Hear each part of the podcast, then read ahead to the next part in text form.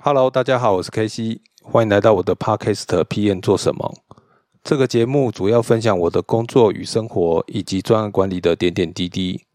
我也会邀请我周围的朋友与同事一起来聊聊彼此的生涯规划与职场经验，希望你会喜欢。感谢您的收听，期待您的订阅、分享与评论。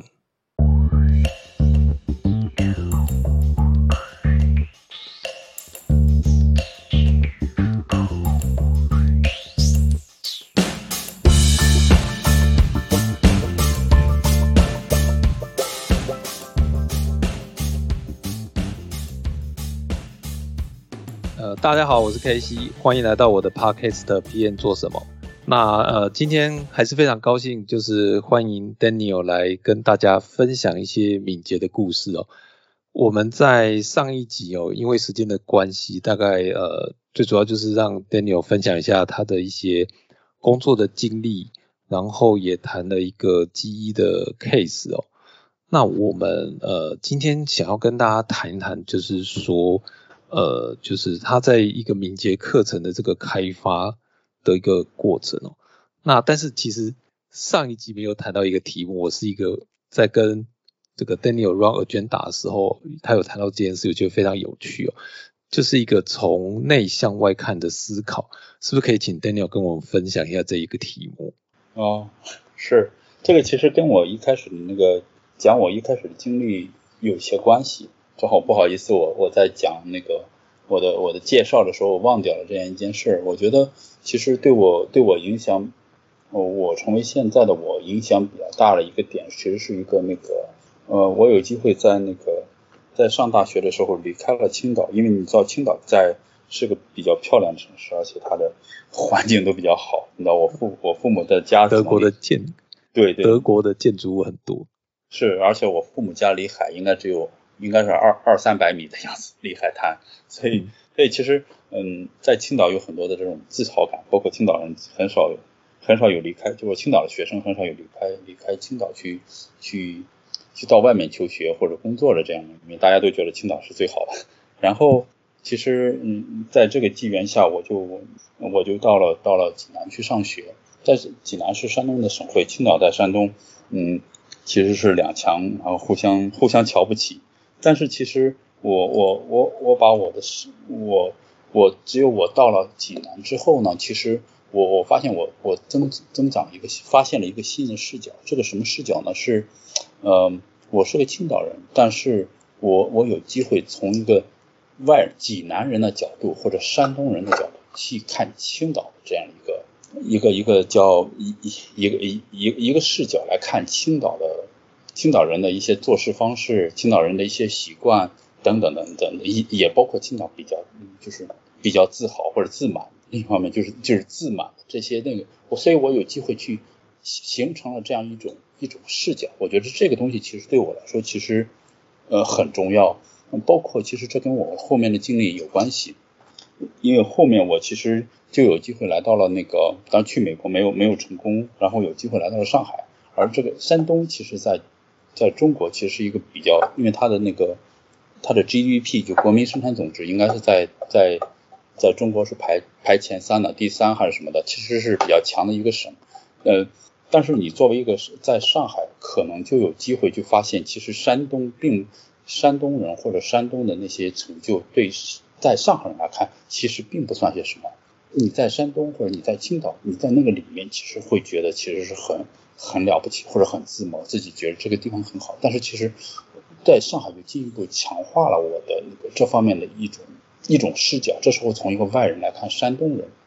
其实接下来我其实比较幸运的是什么？就是我们那时候其实有很多的网络，会读很多的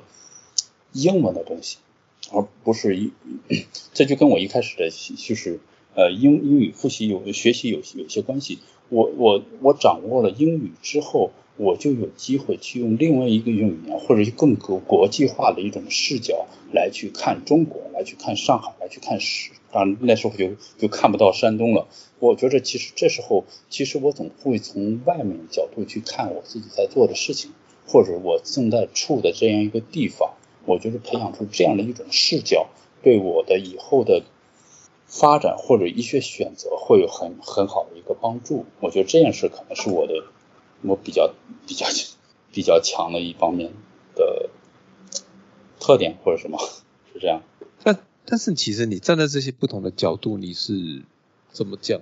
你有 awareness，因为有的人即使离开了，他可能不会意识到他的这个视角其实已经变了，或是他看这个角度还是不太一样嘛。有人会觉得说啊，我从我举来讲，有人从了台湾去了美国，或是从了台湾去了上海，但是他看的这个角度会跟你现在的不一样。你可能看了之后，你的 view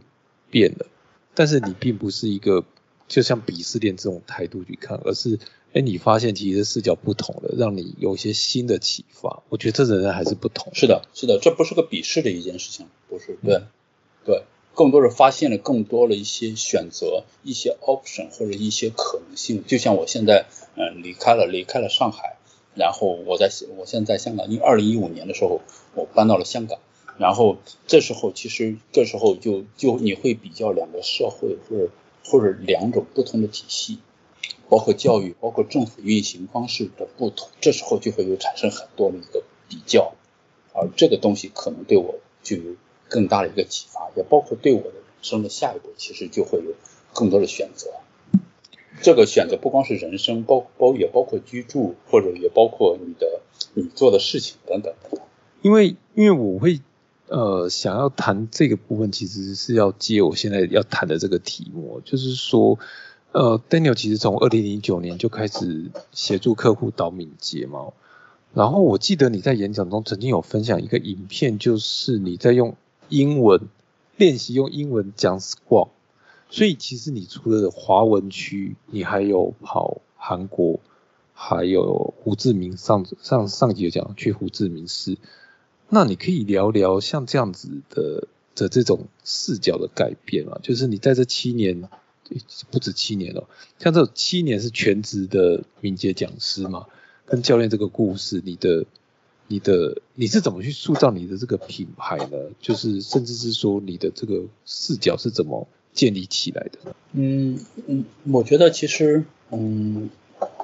更多的是是是这样的。这个其实跟我上面讲到了有关系，就是呃，我其实通过一些些机缘来有机会跟本地产生了一些连接，本地的敏捷的方面的一些。一些专家或者一些比较感兴趣的积极分子，其实就会就会产生一些连接，而我会吸引他们主动来找我，这是我的一种做法。我举个例子，其实这就是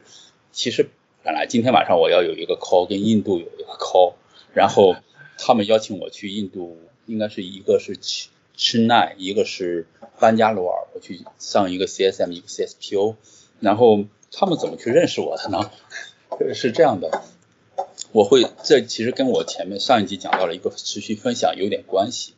然后，呃，其实是两周之前，两周之前那个，我们两周之前我们有一个 Scrum Trainer，就是 Scrum 联盟的 Scrum Trainer，他有一个邮件组，然后其中有一个加拿大的一个 Trainer，然后就发了封邮件问一下，问了一个问题，这个问题是他对大家有有没有什么创新的方法来来那个。让啊去去让那个来复课的学员，因为有的学员其实他上一次可能有半天没有参加，但是他需要重新来上课来来完成这个证书，因为 Scrum 联盟是有一个最低的小时数的。他说，但是这样的话，大部分的课内容他其实已经已经听过了，怎么让他去 engage？所以我就给出了我的，我我其实我的课里面会有很多这样的复训的学员，所以。我就分享了我的做法，而这个做法其实就吸引到了一个另外一个在印度，他现在也在迪拜，嗯，那个在在的一个一个教练，他其实想成为一个，呃，他也想成为一个认证讲师，他现在是一个 certified coach，想成为一个，想成为一个，他也想成为一个 certified trainer，呃，所以呢，他就找到我，他立刻 他看了我给他回信，然后他就立刻给我发了封邮件。就是给我个人发了封邮件，他说，呃，我能不能，呃，他我能不能去，呃，他有没有机会去，呃，参加我的课，让我去有机会去 coach 他或者 mentor 他成为一个 trainer，所以我们才会讨论那个那个在一种可能性是我在印度开课，然后这样的话我们有机会去参加，什么意思呢？就是我其实做了挺多这样的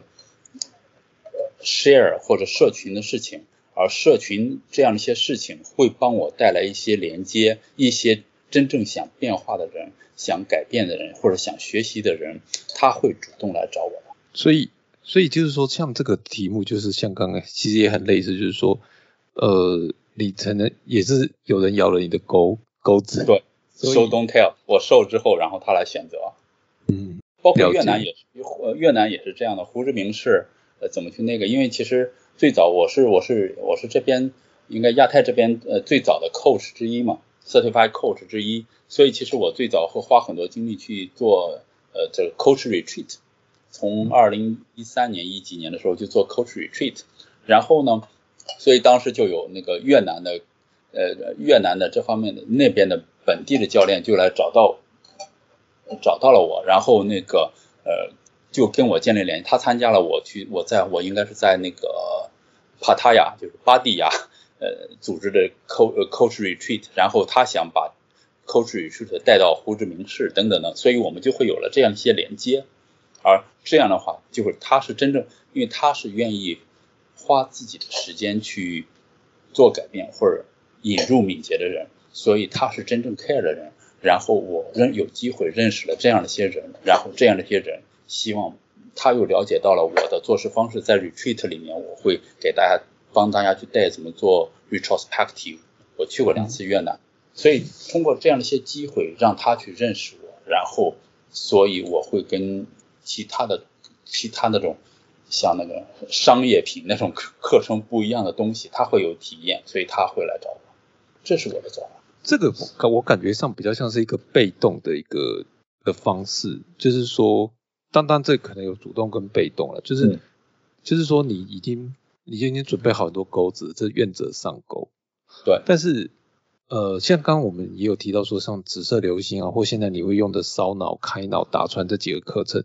那你是怎么去塑造你自己这种这种专属的 Scrum Master、Scrum PO 的课程？因为你这反复提到，就是说上过你的课就会感受到不一样嘛。嗯，像像我知道你就会出一些算是难题了，就是说，哎，就是呃开课在平日，然后你会鼓励不要公司补助，类似像这样，甚至不考证照的这种题目，你你为什么会这样子做呢？可以聊一聊这部分吗？可以，嗯。我觉得其实我我希望呢，我的客人客人那个，首先我希望我跟 Scrum 联盟的关系，尽管我是 Scrum 联盟的一个认证讲师，但我跟 Scrum 联盟的关系并不是我附属于 Scrum 联盟。什么意思呢？嗯，大家来我的课来拿到证书，但这个证书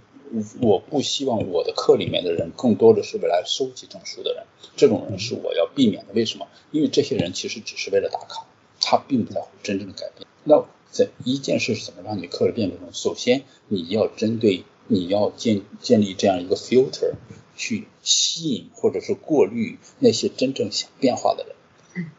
而由这些真正变化想变化的人形成这样一个场域，它自然它的效果会不错。然后，当然你你要学做好的东西，让他看到这个 difference 或者原来没有想到的啊哈的这样一些东西。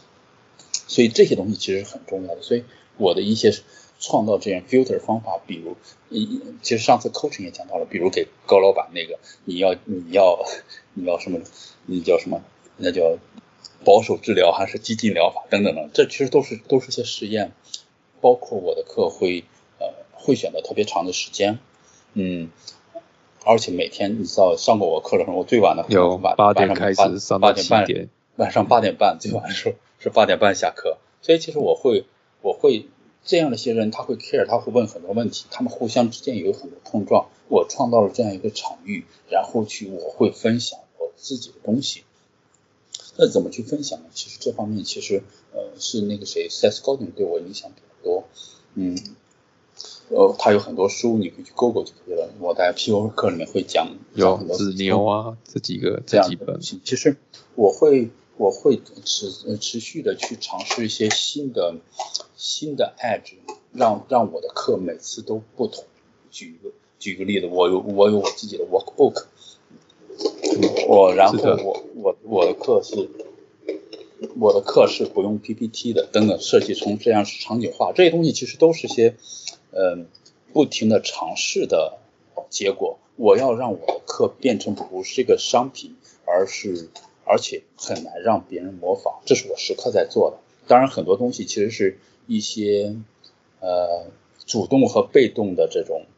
发现的机会。我举个例子，我怎么样去就是一个不同是我不用 PPT，但是不用 PPT，包括用很多这种写的海报这样的方式把海报变成卢浮宫。但这样东西，这是这个东西是怎么来的？怎么去尝试这个东西？我觉得其实也很重要。嗯，比如因为我是我是个教练，所以我在 GE 我在 GE 工作的时候，其实在美国有我的另外一个有有另外一个 coach，我们有经常的合作。所以在应该是二零一二年的时候，我去我去参加那个二零一一年二零一一年应该是敏捷十年的时候，当时在盐湖城盐湖城我去参加盐湖城的那个敏捷大会。这时候呢，其实那时候我已经开始做 GE 的事情了。然后就是那位教练就把我把我那是 Peter Barons，他他说既然我们都在跟 GE 工作，那不如美国我下周我在波士顿，然后有有一个 CSM CSPU，你一起来跟我去合作吧。然后我就呃我说没问题啊，然后 然后我正好我有一周没有没有事情，所以我我所以我就飞到了波士顿，然后去参加他的课。然后他一开始的期望是那个我在课上就就当一个学员，因为他没有。我们只是上一周在敏捷大会碰到，然后我说没事，然后他再邀请我的。但是我的做法是什么呢？就是这其实我跟我过去的学员也分享过，我的做法不太一样。我的做法是什么？当时嗯，你知道那时候二零一一年、一二年，我没我我只是个教练，我还没有想做 trainer。但是我觉得其实我如果在那被动的听，或者只是被动的吸收他的东西，我觉得嗯，我觉得不太靠谱，或者我应该为这个课贡献些什么。所以我做的事情是什么？我会，你知道那个敏捷敏捷团队里面那种 index card 或者三乘五的卡片，你知道吗？那种知道，对。所以，所以我会我会很习惯带这种这种卡片。然后我的做法是，我在课上我跟他们坐在一起，然后我就在听 Peter Barons 讲课，听他一个 CSM 一个 CSPU。然后我的做法是，因为我已经是教练了，包括我尽管我不是 train certified trainer，但我其实。不可避免在讲，也在教课，要包括怎么去影响别人这样一些东西。所以我的做法是，我在卡片上记录下了他讲的每个具体的细节。比如这个故事，他讲的这个故事，我觉得应该加个细节，细节是在科罗拉多州的十月。然后我给他这样的例子，所以我会对他的客人有给他三个三方面的评论，一部分是加号，一个是减号，一个是叹号。加号是什么？他说的比较不错的地方，减号是他说的不太好，有待提高的地方。然后叹号是我觉得我对这样一个点我有新的想法。所以，嗯，我在那儿待了，待上了他的课，我每半天这样的卡片我会给他二十点，我觉得他他他好。然后我们在每天吃饭的时候，午餐、晚餐，正好我也住那儿，他也住那儿，我就跟他分享我的 comment 对他的 feedback。这个对他来说是个很多的 shock，但是我从他那儿学到的东西，比如他是第一个是用这样画，我看他设计好的海报对我产生了影响，就是我会这样互相的去去去去做，而通过他跟他合作，就有很多机会我引入一些新的元素到他的东西箱里面。这个这个我我我我我让我打个岔，就是呃 Daniel 上这个 AGR 的这个 Scrum Master 或 Scrum PO 的课，他是。不用投影片的，那他基本上会用这个白报纸，会在上面写。那写完之后呢，他他会把这个写好的白报纸呢，就会贴在教室的四周。嗯，哦，那最后的最后他会用颜色或怎么分类？那这个有兴趣可以去参加 Daniel 的课，就不要破，嗯，就是我就不破梗了。但是。之后我们就会有个活动，就是会让我们的学员去绕着这个教室去看，就是像就是刚讲罗浮宫的这件事情，就是去看、去分享，然后去 sharing 这样子。所以这个体验是跟你，比如说你去上呃，比如说你去上，对，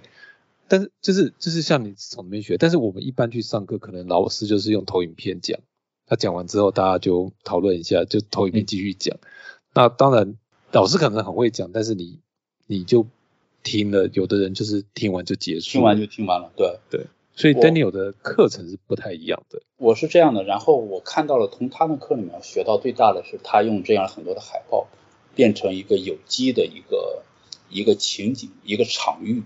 我觉得这件事很有意思。但是当时其实我没有动力，我只是听到了这个点子，然后不错，然后我回到了 ODD，然后我在 ODD 内部 blog 就分享了。然后分享之后呢，我就接着下一周我就去了新加坡，然后跟 Bus 一起 co train。我发现新 Bus 已经看了我的 blog，然后他已经开始用很多的写很多的海报，包括贴了。这件事对我就有进一步的触动。嗯，然后我就想我怎么能做点变化。OK，跟 Bus co train 完之后，我又回到了上海，正好我要飞到西安去做一个课。啊，然后呢？这时候你知道我脑里面已经在酝酿一这些想法了，是吗？当时我还是有 PPT 的，而且我的计划到西安去也是要陪要要有 PPT，所以我就飞到了西安。结果到了西安，到了酒店以后，发现我犯了个错误。你猜什么错误？嗯，酒店不能贴白报纸吗？我没有带我的电脑电源。OK，这这强迫你真的要做 keyboard。我有三天，然后有三十个人。所以立刻让我老婆给我从上海寄寄电源，同时呢，因为我其实原来都有很多这方面的积累，所以这正好是一个实验我新的一个变化的一个场所。所以自从那以后之后，我发现效果很好，我就开始用这种方式来上课了。所以很多我的这个变化有主动的，也有一些被动的，被动的这样这样的一些机缘，就是把你推到了一个很不舒服的地方，然后做做出了一个直觉反应，然后就。就变成你课程的一部分了。诶，我问一下，那你这次是成功的吗？有任遇到任何的？因因因因为我们我们上你的课的时候已经进入一个进化的版本的，比如说你的海报的颜色、笔的颜色、用的品牌都已经定下，都已经有一个嗯，不是的，是这样的。我举我举个例子，其实比如一个课里面，我可能有三千个要讲的东西，是，那可能里面可能有二百个我可能是要做变化的。嗯，是，但是三千个，因为我的课时间比较长，内容又比较特殊，或很多新奇的概念，所以很多人会不不适应，或者不是不适应，就是呃，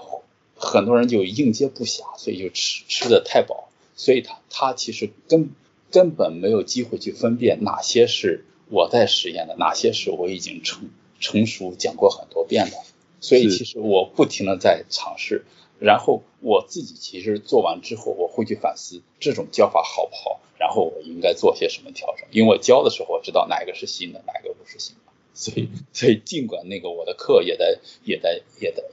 也是每次都在调整。现在我做的比较多的是，希望别人更其他专家更没法复制的是我的 CSM、CSPO，比如我的，尤其是我的 CSPO，完全是按铁路这个项目来来那个，我我是有具体的案例来讲的。而且我能讲出这件事为什么当时遇到的问题是什么，然后有哪些选择，为什么我们做这个选择，然后还可能有哪些产生了哪些问题等等等等，这些东西都会让我的课变得十分的十分的具体，十分的这些都是常识的。好，我我我我我想到一个题目，就是说其实也是延伸刚才的，就是为什么你要跨出国界？因为因为其实。照刚刚大家可以知道，其实 Daniel 在呃在华文区啊，甚至他也不用跨出跨出这个 墙内，他其实在我相信在在在中国大陆其实也非常非常多的机会可以去上课。那你离开就是大陆去，比如说去香港啊，甚至去这个这个其澳门啊各种地方，其实又要花这个飞机的成本，又要住宿。这样子，甚至你到泰国去，或是韩国，你甚至要用英文去教课嘛？这样子做对你有什么好处呢？你你你做这目的是什么呢？因为我我是想说，其实你的需求，这样就算是台湾好，也很多人想要上你的课嘛。那为什么你就多开几个台湾就好了？为什么要开去泰国或韩国了？但我是问问题，不是劝你。我知道，我知道。嗯，这个其实对我来说很，呃，我我会分享分享。一句话，我觉得对我来说影响蛮大的。这个其实是那个，我不知道你是否听说过一个概念叫 feature injection。嗯嗯 feature injection 这个其实在上完课的五 G 大礼包里面有一个很很有很有趣的一个卡通书，然后它其实是在讲到了一个很重要，嗯，feature injection 更多的是把，嗯，它也是另外一种，是一种不太有名的敏捷实践。它是二零一零年敏捷纳什维尔那时候那时候大家分享的。我其实有这个书，所以那个这本书里面讲到了，就一句话对我来说其实影响蛮大的。呃，这个里面讲到的是一个我写了，我也写了 blog，然后这这里话讲的叫，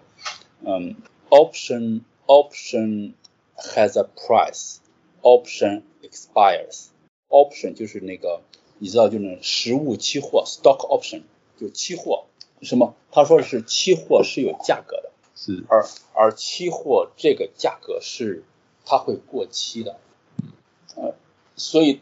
对我来说，对我来说很重要的是什么？呃，比如现在对对大陆市场，中国大陆市场对。台湾市场来说，对我来说更多的是一个持续耕耘的事情，这已经已经不是一个开拓市场的一件事情了。但是，呃，我如果是在那个始始终 rely on 中国市场，或者那个，或者是那个台湾市场，或者是我只依赖于培训，那其实对我来说，对我的长远，或者是或者是获得指数性增长，或者是万一发生一些问题，就是我会对这样。培训这样一件事对中国市场、对台湾市场产生依赖，嗯，我觉得这种依赖其实现在是很危险的，尤其现在大家知道疫情这样一件事，如果我的 business 完全依赖于中国市场，那我基本死掉了。嗯，对，哦，这这九十天会整死人。所以，所以我的我的做法是时刻时刻保持一定量，留出一部分的 capacity，为了新的机会，其实是为了。创造更多的 option，这个是是反脆弱的，是的的的概念吗？对，嗯，应该反脆弱里面也讲到了类似的东西。但是对我来说，一件事是 option，我要时刻创造多个 option。对对对，上课来说就很简单，或者对市场来说很简单。我希望我的收入有人民币，有韩元，有越南盾，有泰铢，有印度卢比，有。有有新台币，可能有日元，因此任何一个市场都会垮掉，对我会产生很大影响。这分散投资不会因为有一个市场亏许就严重影响到你的你的收入或你的生存的根基，这样子。对对对，也包括这又回到了我也不是很 rely 完全 rely on 培训，我还有铁路这样一件事情。但是。但是除了钱，呃，当然不是钱了，就是我还会有什么其他的因我持续的两件事，一个是 option，另一个是 dependency，嗯，就是依赖。我会时刻关注我是否对某个某件事情、某个行业、某个市场是否太依赖了，某个渠道太依赖了。如果这件事超过了我，比如我收入的百分之五十，那我应该做些事情降低它的比例部位比例。这是我时刻在做的事情，这这好像降低依赖，增加选择，是的，对，所以我后面的专业也是这样的，我始终在做的就是降低依赖，增加选择。那在这个过程中，你会去怎么讲呢？就是说，你会认识一些更有趣的人，这也是你的一个目的之一吗？比如说像刚才你有讲到，在印度啊，或者是在胡志明市啊，都会连接到一些新的朋友。这个这个，我想不是目的，而这种更多的是什么？就像有这个，其实这其实讲到了另外一个跟我的经历有关的。我的经历从上学以来，一个经历是什么？呃，花很多精力努力的这样一件事情没有成功。比如我花了很多精力去学 GRE，我的 GRE 的 Verbal 是九十九，然后结果我我发表没有拿到 Visa，但是我根据这个培养了我的能力去。发展了敏捷等等这样一些东西，哦，是什么意思呢？而这些东西副产品，我在做艾迪德 manager 的时候，我更多的是我就是为了分享或者让人知道，但是它会让我知道了，吸引了更多其他我想不到的这样一些机会。我其实很多的是我在 active 的在分享或者在连接，但是这个他过来找我，这不是我的目的，但是总会有些什么事情发生，他来找我。了解，是这样的，所以它不是我的目的，但是是最终的结果。但其实它这是你之前种的因，现在就是收的果。是的，是的，而且其实我在种因的时候并没有想这个果，但这个果会过来。这种这这这真的是一个因缘，这没有办法。对，但是我感觉上你也是求的，也就是这一块，你也不是想要。如果说这件事情 A 就会得到 B，这可能不一定是你要的，因为它又陷入一个 dependence。没有，不一定。我会看这个东西能不能能不能跟原来的结合，以及能不能利利用。嗯嗯。所以这个不见得就就不是我要的。我会我会去做评估，至少而且你评估也是选择的一部分。对吗了解，那我我我现在想要继续往下谈的，就是谈到敏捷啊。那我我的问题是这样的，敏捷你觉得是一种工具，还是一种手段，还是一种目的呢？就是因为因为我我想想要听听看，就是你对敏捷的看法是什么？敏捷的本质是什么？这是一直我很有兴趣的，因为因为我知道说说在。从比如说你从二零零九年开始谈敏捷到现在，其实也将近十十二十三年了。那你自己自己怎么去看敏捷呢？你认知的敏捷到底是什么呢？嗯，我觉得我其实呃，我我觉得敏捷这个是个大帽子，我会看每每个里面具体的 practice 或者具体的那些方法，呃，工具这样一些东西。首先，它它绝对不是目的。嗯它如如果你把它变成目的，这就完全本末倒置。我更多的是什么去，所以我对它我不会看整个敏捷，我会看每每一个东西。比如 feature injection 里面给我影响的一个点就是 option，我一下子知道了 real option 就是实物实物期货这样一个概念，这对我来说其实很有很有价值的。我会研究 TDD，我会研究 refactoring，refactoring 对我来说价值是我怎么把一个系统。平滑的推到我想要的方向，等等等等。我是说，可能我会更多的是从各种对我来说，敏捷只是好的方法的集合的一部分。其实可能还有更多我们还没有知道的，或者正在这，它不叫敏捷，它它是更多的方法。所以对我来说，我是持续的去吸收这种各种各样不同的好的方法，然后去评估以及。评估是指在我目前的情况下，或者是我我是否应该做这样一件事，或者我把这件事应该学多少。所以我觉得更多的是这样一个持续探索、持续评估好的工具、手段、方法，而持续的让你自己成长一个过程。嗯，所以感觉上我这样听起来，呃，我不知道有没有误解，就是说其实它这这是一个工具，甚至一个过程，但是但是它绝对不是一种。呃，目标或目的，因为对，因为如果你是为了让敏捷而去让敏捷，这样子其实是是一件很奇怪的事情。你总是有一件事情你想做，那它可能对你来说是一个好的工具。当然，敏捷有很多种，甚至有一些没那么敏捷能达成目标的，也不是坏的。呃，是是，这就看不同的情况。比如我并不是，尽管我知道 TDD，但并不是每每个段代码我都要 TDD。这件事，我觉得如果那样的也会有些教条，有些你要需要 take 一些 risk，需要快速发布，那有可能。所以更多的是你能时刻了解很多工具，全面的了解工具，而能够评估怎么去怎么把你的工具用到什么地方，以及用多少度。我觉得这些事情其实是一个个人成熟度的一个一个过程。当然，其实这个更多，这个其实也可以涉及到个人，也可以涉及到组织或者小的团队都有可能。我我我的感觉是，当你谈到教条两个字啊，我我是蛮有感受的，就是说，因为我怕我我知道有的人其实对对敏捷这两个这这个题目是非常有兴趣的，但是他乱起敏捷就真的非常教条，就会我就会觉得说最可怕的不是你没有不敏捷，而是而是你把敏捷照书来做，然后就是造成所有的事情都没有弹性，然后我就心里想说，哎，那你不是要让敏捷？可是你反而让这件事情全部都失去了弹性，它就变成另外一种，该说是 waterfall 还是怎么样，这好像也不是很公平。就是你又是另外，你又你又设了一道枷锁去锁别人，对的，是。那这样子真的是非常非常的奇怪。是的，我我自己我自己让敏捷其实遇到最大的坎，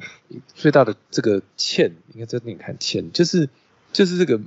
有时候其实是规模的问题，就是说，假如说今天我的团队只有三五个人，哦，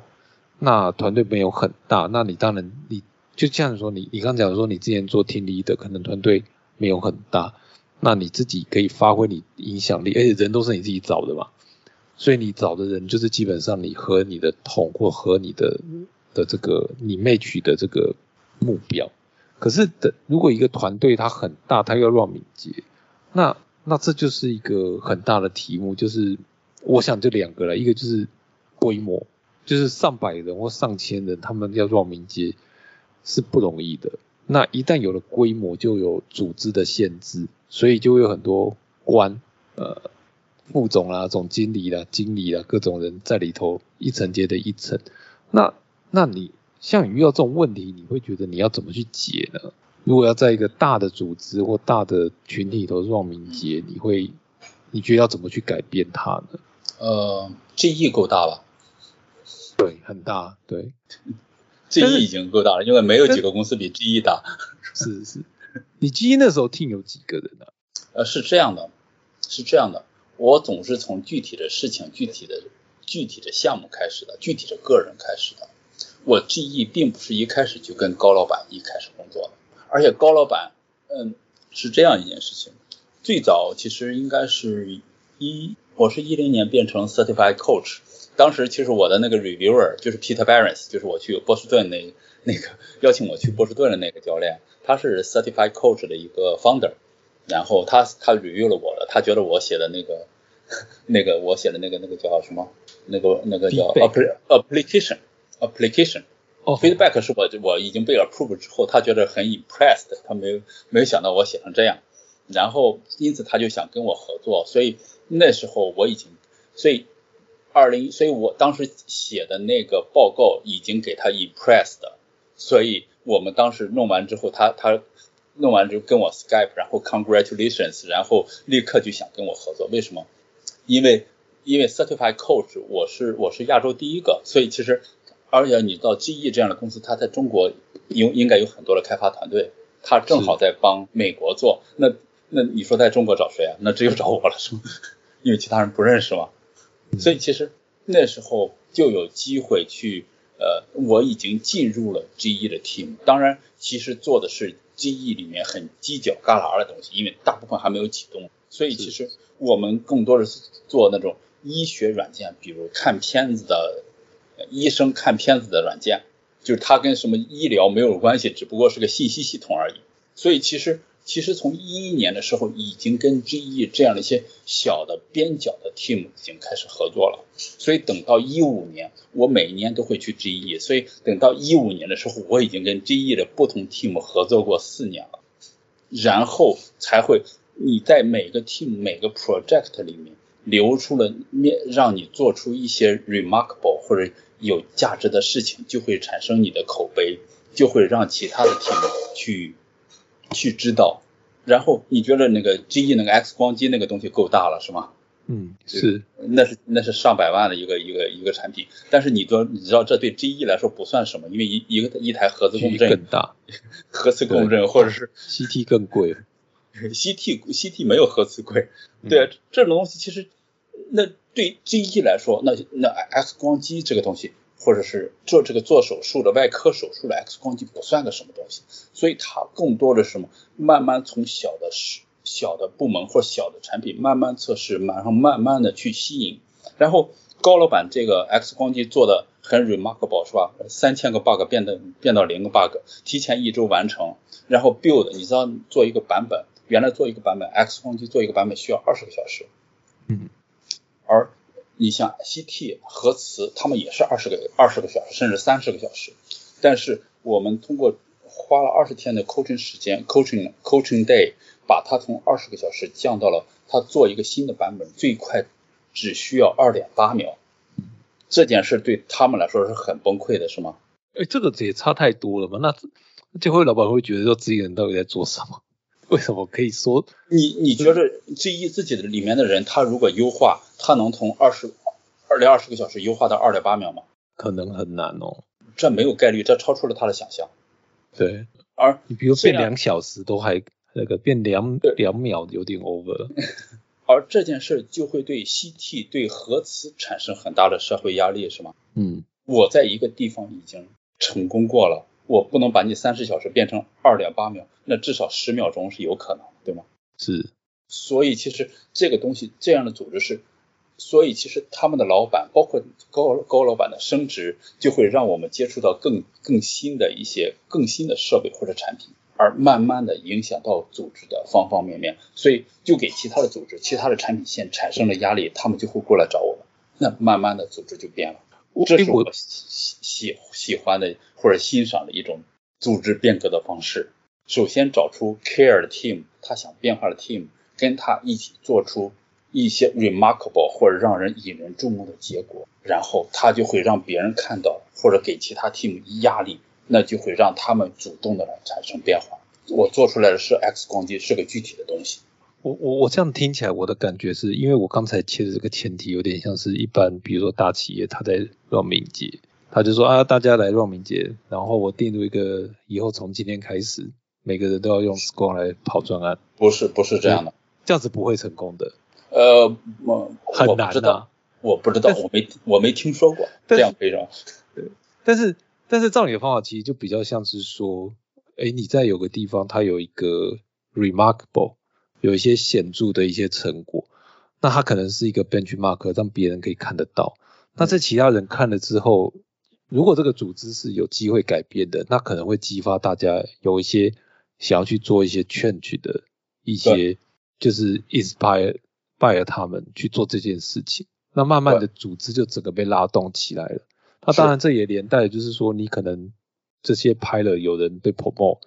那他当然觉得这个胜利方程式，他觉得这个会有用，所以他会愿意把这些东西再倒在别的部门。对，因为他过去已经成功过了，所以他希望再成功一次。对，所以这个比较像是 button up 的机会会比较大。没有，那当然很重要的是获得上面的支持，所以在比如高老板或者什么高老板的老板 Wanda 这方面的支持是这方面其实很，但是这个支持就是我是说这个老板的支持不代表他是 top down 嘛，但是如果你是走 top down 的方式，其实难度是很高的，因为你就真的要或者这些组织或者规模的这个，我说了一定是有什么是 top down 跟 bottom up 是不停的来回的摆动的。嗯，到上面工作一会儿，然后立刻到下面，大部分时间是在下面工作，然后再到回到上面，再不停的往返，是这样一个过程。但你在说你在导这种敏捷的，就是去企业企业去做敏捷扣取的时候，你都没有遇过一些呃，比如说政治问题或是什么问题让你走不下去吗？因为我知道很多人其实去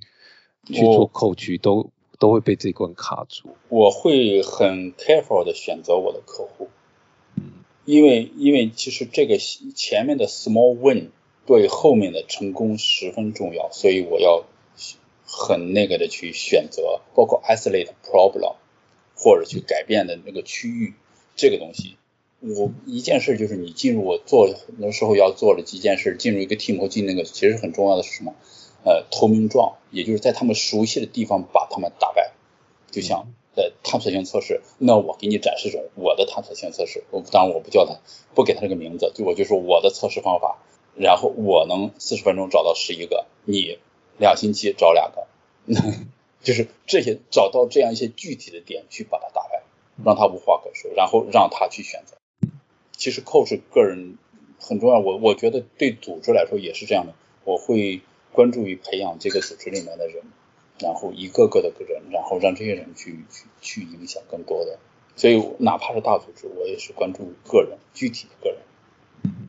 就像你讲的，你关注的是实物的事情，反而比较不 care 这种组织或者是 political 题目。他然后，但是最终这个组织会因为这个发生变化而受到影响，会变化。嗯如果你有意识到这个是会有很多政治议题，大家弄来弄去，你根本就不会去去沾这个沾这个锅，因为这不是你的客户，你会直接把它滤掉。这样，嗯，也不一定，因为有时候也会涉及到一些政政治，比如有曾经有客户这样的话，会呃会直接把他的嗯 CTO 直接干掉，有这这个会有一些政治的东西，但是这个就比较。比较难的啊，对，这是这会获得，这需要 founder 和 CEO 的支持。这个这个应该跟你之前有谈到，